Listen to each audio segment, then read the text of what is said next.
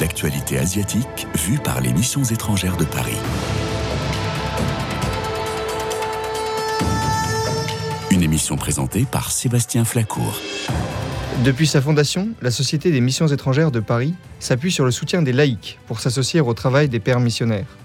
Ainsi, les textes fondateurs insistent sur la nécessité de former des catéchistes et des chrétiens afin d'édifier une église stable où les laïcs ont toute leur place dans le travail missionnaire. Depuis 2002, les MEP proposent des missions de volontariat catholique dans 19 pays d'Asie. Ce sont des missions d'enseignement, d'éducation, de soins et de gestion de projets. Plus de 100 volontaires partent ainsi par an. La semaine dernière au MEP avait lieu une semaine de formation de ces volontaires. Ils étaient 28. Chers auditeurs, ils sont 4 en studio avec moi aujourd'hui. Bonjour à tous. Bonjour. Paul Ouzet, Anna Potti, Alfred François, Marie Massin, vous apprendrez à les connaître après l'actualité parce que vous l'aurez compris, c'est une émission un peu plus détente que d'habitude. Mais nous la commençons tout de même, comme chaque semaine, par un peu d'actualité de l'Église asiatique en lien avec Église d'Asie, l'agence d'information des missions étrangères de Paris. Et nous commençons en Chine où un nouveau diocèse a été érigé. Le deuxième évêque de l'Église officielle de Chine vient d'être ordonné avec l'accord du Vatican. Le 29 janvier, le bureau de presse du Saint-Siège a annoncé la consécration épiscopale de Monseigneur Sun Wenjun, qui devient le premier évêque du diocèse de Weifang. Cette annonce survient quelques jours après l'ordination de l'évêque de Chengzu. Avec les ordinations de ces deux évêques, on compte un total de huit nominations épiscopales liées à l'accord provisoire de 2018. Le Vatican continue d'assurer que l'accord a pour but de régulariser la structure et le système ecclésiastique en Chine pour une pastorale plus efficace dans le pays. Depuis 1951, le gouvernement communiste en Chine avait interféré avec les affaires de l'Église, établi des diocèses et nommé des évêques sans l'accord du Vatican. L'accord de 2018 cherchait à régulariser les territoires diocésains et leurs évêques afin d'assurer, je cite, une meilleure action pastorale pour l'Église en Chine. Plus au sud, Monseigneur Marek Zalewski, premier résident pontifical résident au Vietnam, a été installé cette semaine à Hanoï. Là aussi, il y a un dégel des relations entre le Vatican et le Vietnam. Mercredi 31 janvier, Monseigneur Marek Zalewski, premier représentant pontifical résident au Vietnam, doit arriver à Hanoï, la capitale vietnamienne, presque 50 ans après la rupture des liens mutuels entre le Saint-Siège et le gouvernement communiste. Le représentant donc, le Vietnam, qui n'avait pas eu de représentation officielle depuis, ont signé un accord en juillet 2023 au Vatican afin de permettre à un représentant pontifical de résider dans le pays et d'y ouvrir un bureau officiel pour la première fois depuis la fin de la guerre du Vietnam en 1975. L'accord signé en présence du président Vo Van Thiong, qui a rencontré le pape François, ne signifie pas l'ouverture de relations diplomatiques officielles, mais représente un pas en avant après des années d'échanges du groupe de travail conjoint Vietnam-Vatican. Et nous retournons au nord, en Corée, pour parler d'unité chrétienne. Une rue historique d'Incheon attire notamment des pèlerins de toutes confessions. Parce que du 18 au 25 janvier, durant la semaine de prière pour l'unité des chrétiens, de nombreux pèlerins ont parcouru les rues de Gaeganjang, dans l'ouest d'Incheon, une ville portuaire située à l'est de Séoul, la capitale, afin de visiter une série de sites historiques liés au premier temps du christianisme en Corée. On y trouve notamment la cathédrale de Dapdong, la première cathédrale catholique d'Incheon qui avait été construite en 1889 par le père Willem, qui était un père MEP, ainsi que la première cathédrale anglicane et la première église méthodiste de Corée. Cette semaine qui s'achève était dédiée à la prière pour l'unité des chrétiens, et c'est notamment dans cette rue d'Incheon que cette prière s'est matérialisée. Et toujours en Corée, il s'agit de s'inspirer du drame d'Halloween 2022 pour que les JMJ de Séoul puissent accueillir la jeunesse du monde. Le mercredi 24 janvier, l'archevêque de Séoul a rencontré 10 membres de l'association des familles des victimes d'Itaewon. Cette association avait été créée après la bousculade meurtrière du 29 octobre 2022 durant une fête d'Halloween à Séoul. Les 159 victimes de cette bousculade, en majorité des jeunes entre 20 et 40 ans, avaient trouvé la mort dans un mouvement de foule. Plusieurs dizaines de milliers de jeunes s'étaient retrouvés dans le même quartier, notamment dans une rue étroite et en pente, entre des bars et des boîtes de nuit. Le manque de gestion des foules a été dénoncé comme la cause principale de la tragédie. À cette occasion, le vice-président du comité de direction de l'Association des familles des victimes a également remarqué que les recherches sur les causes de la catastrophe d'Halloween pouvaient servir pour les préparatifs des Journées mondiales de la jeunesse qui auront lieu en 2027 à Séoul. Je le cite pour terminer cette revue d'actualité. Les JMJ sont un événement qui ne peut avoir lieu sans l'aide du gouvernement. J'espère que nous pourrons faire toute la lumière sur cette tragédie et la dépasser pour que les Journées mondiales de la jeunesse de Séoul puissent accueillir la jeunesse du monde.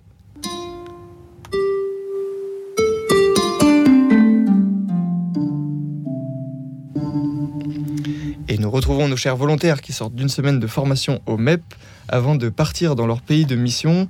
Vous l'aurez compris, nous allons parler du volontariat MEP et nous sommes avec Paul Ouzet, Anna Poty, Alfred François et Marie Massin. Honneur aux dames. Est-ce que, Anna Poty, vous pouvez vous présenter un petit peu D'où est-ce que vous venez? Quelles sont vos études Votre métier peut-être? Bonjour, donc euh, je m'appelle Anna, j'ai 22 ans, euh, je suis originaire de Reims. Je fais mes études à Paris depuis 5 ans. J'ai fait euh, une licence en économie-gestion et maintenant je suis en master de management de l'innovation et actuellement en année de césure dans laquelle je vais pouvoir partir en volontariat. Votre, votre étude en management se passe à Paris? Oui. Très bien. Et vous savez pour combien de temps vous partez? Je pars pour 4 mois. Dans quel pays? Au Népal à Katmandou, euh, la capitale. Vous, connaissez, euh, vous connaissez le pays dans lequel vous avez été envoyé pour, euh, depuis quand? Depuis deux semaines à peu près. Et est-ce que vous savez déjà quelles vont être vos missions sur place? Oui, je vais travailler dans une école qui accueille des jeunes en situation de handicap mental, donc des enfants et des adolescents. Et sur place, je vais pouvoir accompagner les maîtres et maîtresses durant les cours et aussi avoir des temps seul à seul euh, avec les enfants euh, pour faire euh, diverses activités. Vous succédez à une volontaire qui avait fait la même mission ou vous, vous ouvrez une mission? Non, je succède à une volontaire qui est partie il y a environ un mois. Et, et donc là, j'arrive pour la remplacer. D'accord, merci, merci beaucoup. Paul Ouzet, qui êtes-vous? Bah, je suis, bonjour à tous, je suis un, un jeune étudiant de 22 ans, je suis en école d'ingénieur agronome. Euh, donc sur Paris. Et euh, moi, sinon, je viens du Pas-de-Calais. Et donc euh, bah là, je suis volontaire MEP pour la période de mars à juillet là, qui arrive. et donc, je suis envoyé, moi, en Thaïlande, dans la partie nord de la Thaïlande, donc entre le peuple Karen et le peuple Thaï. donc on est aussi dans une zone pas loin de la frontière avec la Birmanie, qui est un pays où l'actualité politique est compliqué en ce moment. Euh, et donc, euh, on est envoyé là-bas pour euh, avoir des missions d'éducation et d'animation, notamment auprès des jeunes de, de, ce secteur. Très bien, merci beaucoup. Vous avez su à quel moment que, que vous partiez en Thaïlande? Moi, j'ai su que je partais en Thaïlande il y a un mois. Ouais. Avant, avant la semaine de formation? Avant la semaine de formation, Très bien. Et ce que je veux dire, est-ce que la, la, situation en Birmanie vous inquiète dans votre volontariat en Thaïlande? Alors moi je sais que ça m'inquiète pas du tout parce que les MEP euh, nous envoient dans des pays euh, safe donc euh, normalement il n'y a pas de souci. Enfin je, je, suis, ça m'a pas non je me suis jamais inquiété c'est vrai. Merci beaucoup Marie Mazin à vous d'être cuisinée. Quel, quel, est, quel, est, votre âge Qu'est-ce que vous faites comme études? J'ai 22 ans et je suis étudiante en économie internationale et développement pour vous donner un peu tout le label de mon master. Euh, et j'étudie à Paris. Euh, je suis de la région parisienne. Mes parents habitent euh, dans le 78. Et je suis actuellement en année de césure, comme beaucoup de ceux qui partent avec les MEP. Euh, donc voilà, j'ai fini un stage et je suis donc euh, disponible pour six mois pour partir Vous partez à où? Madagascar, euh, au nord-ouest du pays, à Majanga, c'est la quatrième ville économique la plus grosse du, du pays.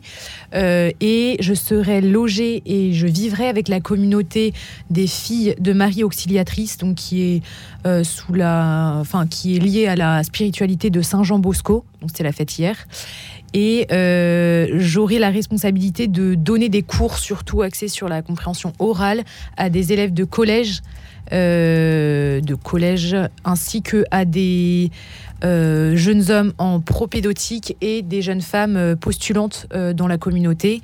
Et le week-end ainsi que les soirs de semaine, je serai aussi responsable d'animer des jeux et divers ateliers. Bonne fête à tous les gens Bosco. Jean-Marie, vous allez dans un pays euh, où le taux de pauvreté est de 78%. Est-ce que ça vous inquiète? Euh, non, pas du tout. Euh, c'est vraiment pas la chose qui m'inquiète. Et au contraire, je pense que ça va être une richesse d'être confronté, ou enfin, c'est peut-être pas le bon terme, mais de, pouvoir découvrir ce qu'est la pauvreté et la simplicité. Quand est-ce que vous partez? Je pars dès que possible, donc dès que mon visa sera accepté là-bas. toutes les démarches sont encore sur papier. Donc euh, j'ai envoyé tous les dossiers euh, la semaine dernière, mais le temps qu'ils traitent le tout, ça peut prendre jusqu'à 3 à 4 semaines, donc ça peut être mi-février comme mi-mars. On vous souhaite mi-février quand même. C'est ça. Alfred François, à vous. C'est ça. Bonjour à tous. Donc, j'ai 22 ans également. Je suis étudiant à Aix-en-Provence en école d'ingénieur. Donc, je fais de l'informatique et de la microélectronique.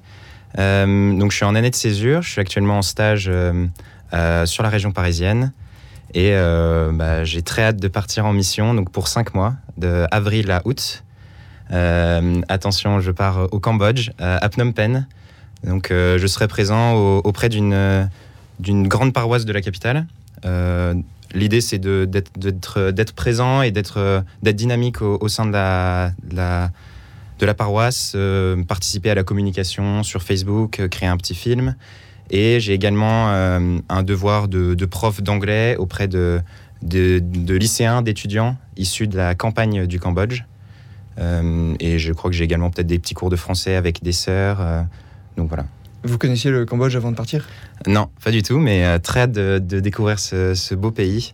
je vais être dans une grande ville asiatique également, mais ça, je pense que ça va aussi me permettre de, découvrir au plus proche la, la vie des Cambodgiens. Bien sûr. Vous parlez cambodgien Non, pas encore. Mais bon, euh, en cinq mois, peut-être que j'arriverai à, dire quelques phrases en fin de, en fin de séjour. Vous avez entendu euh, Alfred, il a dit pas encore. Donc on ira le challenger dans six mois quand il rentrera pour savoir s'il a bien appris le cambodgien. Bah, très bien, je reviendrai. en six mois. Je vous propose euh, pour, le, pour une petite pause d'écouter un, un témoignage d'un volontaire MEP euh, que vous trouverez sur YouTube qui s'appelle Vincent anime son départ en mission. Il est parti en Thaïlande il y a un an et il nous raconte euh, ce qui l'a euh, motivé à partir. Je ne sais pas trop comment je suis arrivé au MEP, les missions étrangères de Paris, mais un grand sage a dit un jour il y a des événements providentiels et d'autres qui ne le sont pas moins. En tout cas, le peu que j'ai vu des MEP m'a tout de suite plu. Être envoyé à l'autre bout du monde, pas seulement pour ses compétences, et pour être une présence inventive au service, et pour ne pas tant apporter nos convictions d'occidentaux que pour accueillir des convictions d'orientaux. Les MEP, ils envoient des prêtres en Asie depuis 360 ans, et des jeunes plus ou moins inaptes comme moi depuis 20 ans. Le pays que j'ai reçu, c'est la Thaïlande. Moi qui n'ai jamais voyagé.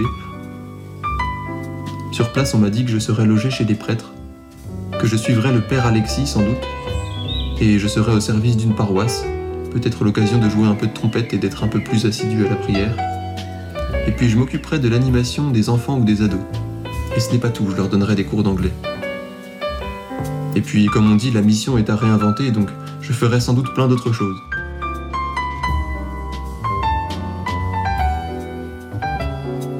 En tout cas, comme vous avez été patient, je vous dis merci. Et je vous laisse parce que là, je vais être en retard.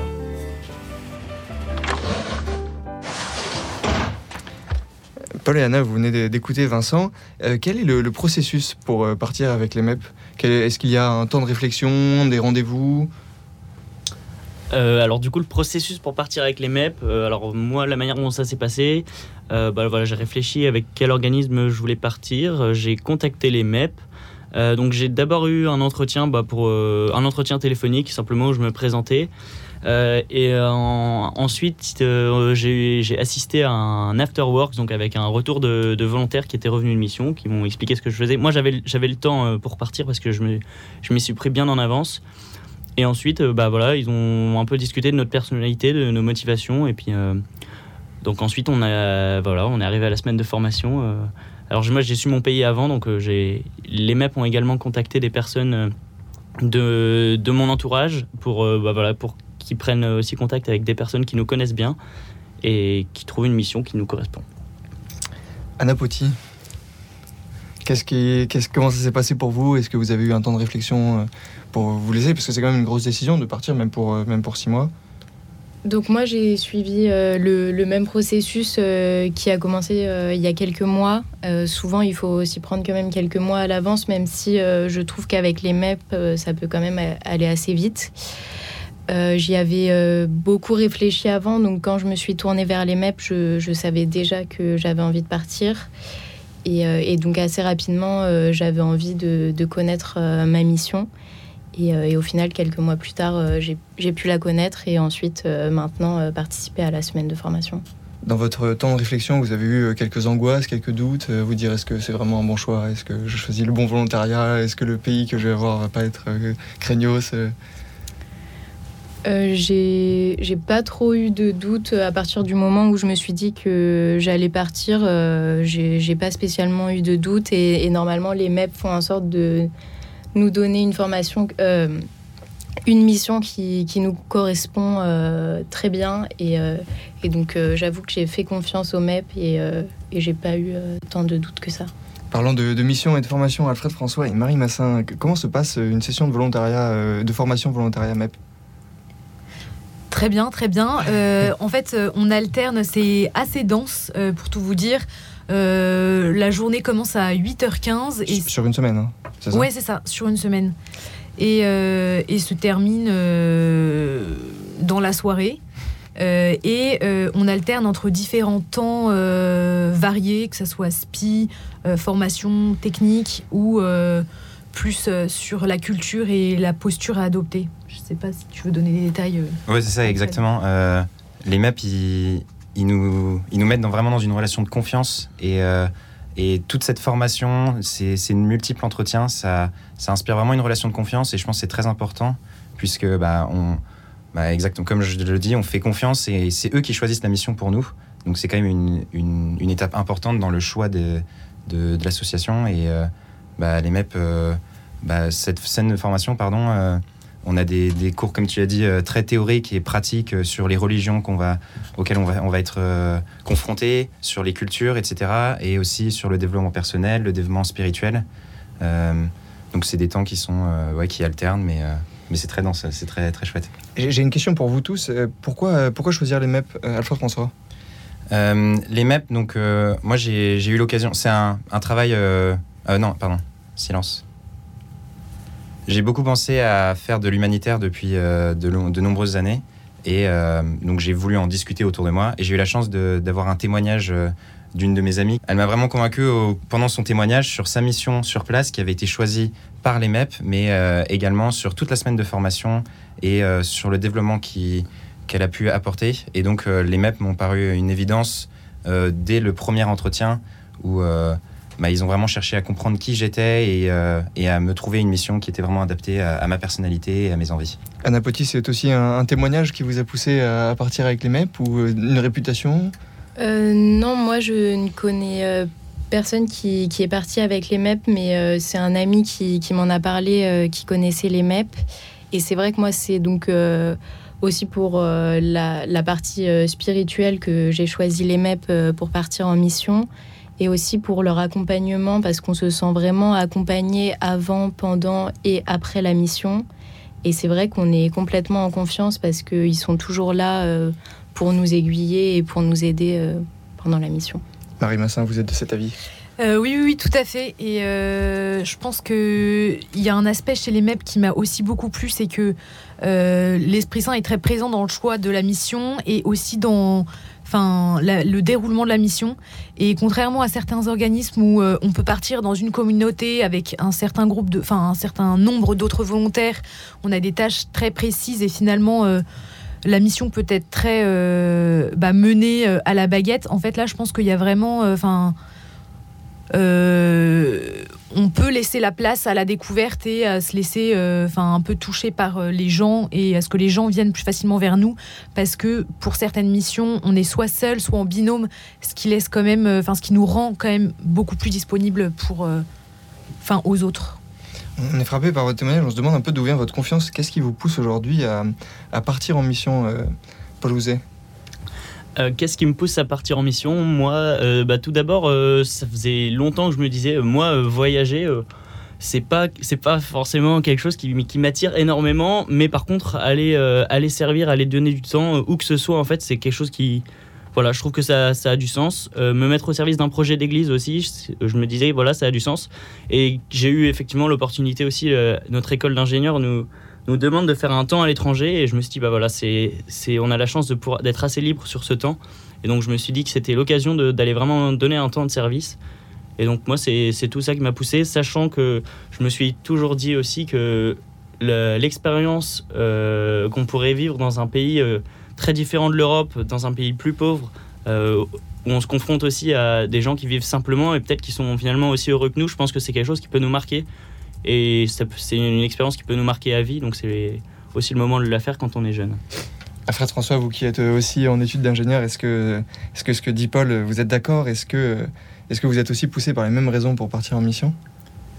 Euh, C'était un aspect de ma réflexion, oui, le, départ à l'étranger. Euh, je, suis, je suis assez attiré par l'étranger, donc euh, j'aurai la chance, dans la suite de mes études, de, de faire un semestre à l'étranger, mais plutôt universitaire. Donc je dirais que l'attrait de l'étranger bon, bah, a toujours été là pour moi. Mais je pense que le, fait de. La question se pose de faire du volontariat en France ou à l'étranger et euh, aller dans une culture qu'on ne connaît pas et se confronter à des gens qui sont euh, si différents et, euh, et, mais pourtant si heureux, ça facilite, je pense, le, l'abandon de, de, soi et le. Et bah, le, le, on est à 100% dans notre mission en fait. le fait d'être déconnecté de tout, de ne pas comprendre la, la langue, la culture qui nous entoure. Donc je pense que c'est pour ça qui m'a, c'est ça ce qui m'a vraiment poussé à, à faire du volontariat, mais plutôt à l'étranger qu'en France. Anna Potti, qu'est-ce qui au fond de vous vous pousse à partir en mission? Euh, je partage ce qui a été dit. Euh, pour moi, ce qui était important, c'était j'avais vraiment envie de me tourner vers les autres, euh, de vivre une nouvelle expérience humaine qui soit très riche, où je pourrais servir les autres. Mais mais enfin, ça va aussi dans les deux sens. Je sais que moi, j'en ressortirai certainement grandi euh, d'avoir rencontré des, personnes si différentes qui vivent dans un environnement euh, qui est complètement euh, différent de celui qu'on a en France. Et, et donc, c'est pour ça j'avais envie de découvrir une nouvelle culture aussi, d'apprendre un petit peu une nouvelle langue, de s'imprégner complètement dans la culture. Au MEP, il nous parle souvent d'inculturation où on doit vraiment euh, essayer de comprendre euh, la culture de l'autre et essayer de, de faire comme eux euh, dans, la, enfin, dans ce qui est possible. Marie, qu'est-ce que veut dire être en mission, partir en mission? Pour moi, je pense que pour résumer enfin, la mission, on pourrait dire don de soi, parce qu'on donne de son temps, mais on donne aussi de sa personne et de, de ce qu'on est. On, doit être à 100% dans ce qu'on fait. Euh, on doit avoir le sourire. On doit euh, euh, accepter de se laisser bousculer, assimiler une culture. Et pour moi, tous ces aspects-là font que ben on se donne. Et donc pour moi, enfin si, si, je pouvais dire des choses plus concrètes, ça serait vraiment passer du temps avec les gens, les découvrir dans les petits détails, les rejoindre dans ce qu'ils vivent et euh, ben, à la fois leur apporter ce qu'on peut apporter parce que je pense qu'on a beaucoup reçu de par notre, enfin en tout cas pour ma part, de par mon environnement, mon éducation, ma famille, etc. Euh, pouvoir leur donner ce qu'on peut, euh, que ce soit par notre présence, des petits gestes, etc. Et puis bien sûr bah, pour les cours qu'on donnera, enfin ou que je donnerai, et à la fois qu'ils nous apprennent de toute la richesse de leur culture et c'est particulièrement pour ça que bah, j'aimerais partir avec les MEP à l'étranger. José, avant de, poser une dernière question, euh, je vais vous poser celle-ci. Est-ce que quelque chose vous a marqué pendant la session de formation? Est-ce qu'il y a quelque chose où, vous repartirez avec cet aspect-là en particulier? Euh, alors quelque chose de précis, euh, je dois encore réfléchir, mais par contre ce qui est sûr, c'est que ce qui marque, c'est vraiment l'accompagnement des MEP quand même. C'est le fait que voilà, la mission est, vraiment pensée de manière globale pour nous, avec à la fois les difficultés qu'on va rencontrer, comment les aborder, mais aussi euh, comment se donner en fait, euh, comment comment aimer l'autre, comment appréhender sa culture. Enfin, c'est il y a vraiment une, une, prise en compte globale de la mission et je pense que ça, cet accompagnement là, il est il est vraiment très fort et en tout cas voilà, il, donne vraiment envie de s'engager parce qu'on a vraiment confiance euh, avec qui avec ceux avec ceux qui nous accompagnent pour partir. Marie Massin, un moment qui vous a marqué peut-être de votre semaine de formation? Moi, pour, euh, ce qui m'a marqué le plus, c'est vraiment les moments qu'on a eu de partage avec les autres volontaires, et notamment, par exemple, ce matin, on a dû euh, euh, marcher 10 minutes avec un autre volontaire, et en fait, c'est de voir que très vite, on peut nouer du lien parce qu'on a un même objectif et un même désir d'aller à la rencontre de l'autre. voilà. Anna Potti, si vous deviez définir votre volontariat par un seul mot, quel mot vous choisiriez? Euh, je choisirais peut-être le mot présence parce qu'on nous a beaucoup parlé de, présence euh, en volontariat euh, en nous disant qu'en fait, bah, on n'allait pas changer le monde en partant dans un pays d'Asie, par exemple, et, en faisant une mission. Et ce qui va être important, c'est la présence qu'on aura sur place et, juste, bah, comme ce qui a été dit avant, le, don de soi, être là pour les autres et être souriant, pouvoir les aider de la, de, la, manière qu'on peut, mais à la fois, on va pas changer le monde et il faut en être conscient. Et donc, je trouvais le mot présence pas mal pour décrire tout ça. Présence, service, mission, don de soi, chers auditeurs, c'était les volontaires des MEP sur Orient Extrême. Nous leur souhaitons bon vent pour leur mission au service des plus pauvres. Je vous souhaite aussi bon vent, chers auditeurs. Et je vous retrouve la semaine prochaine pour un autre épisode d'Orient Extrême.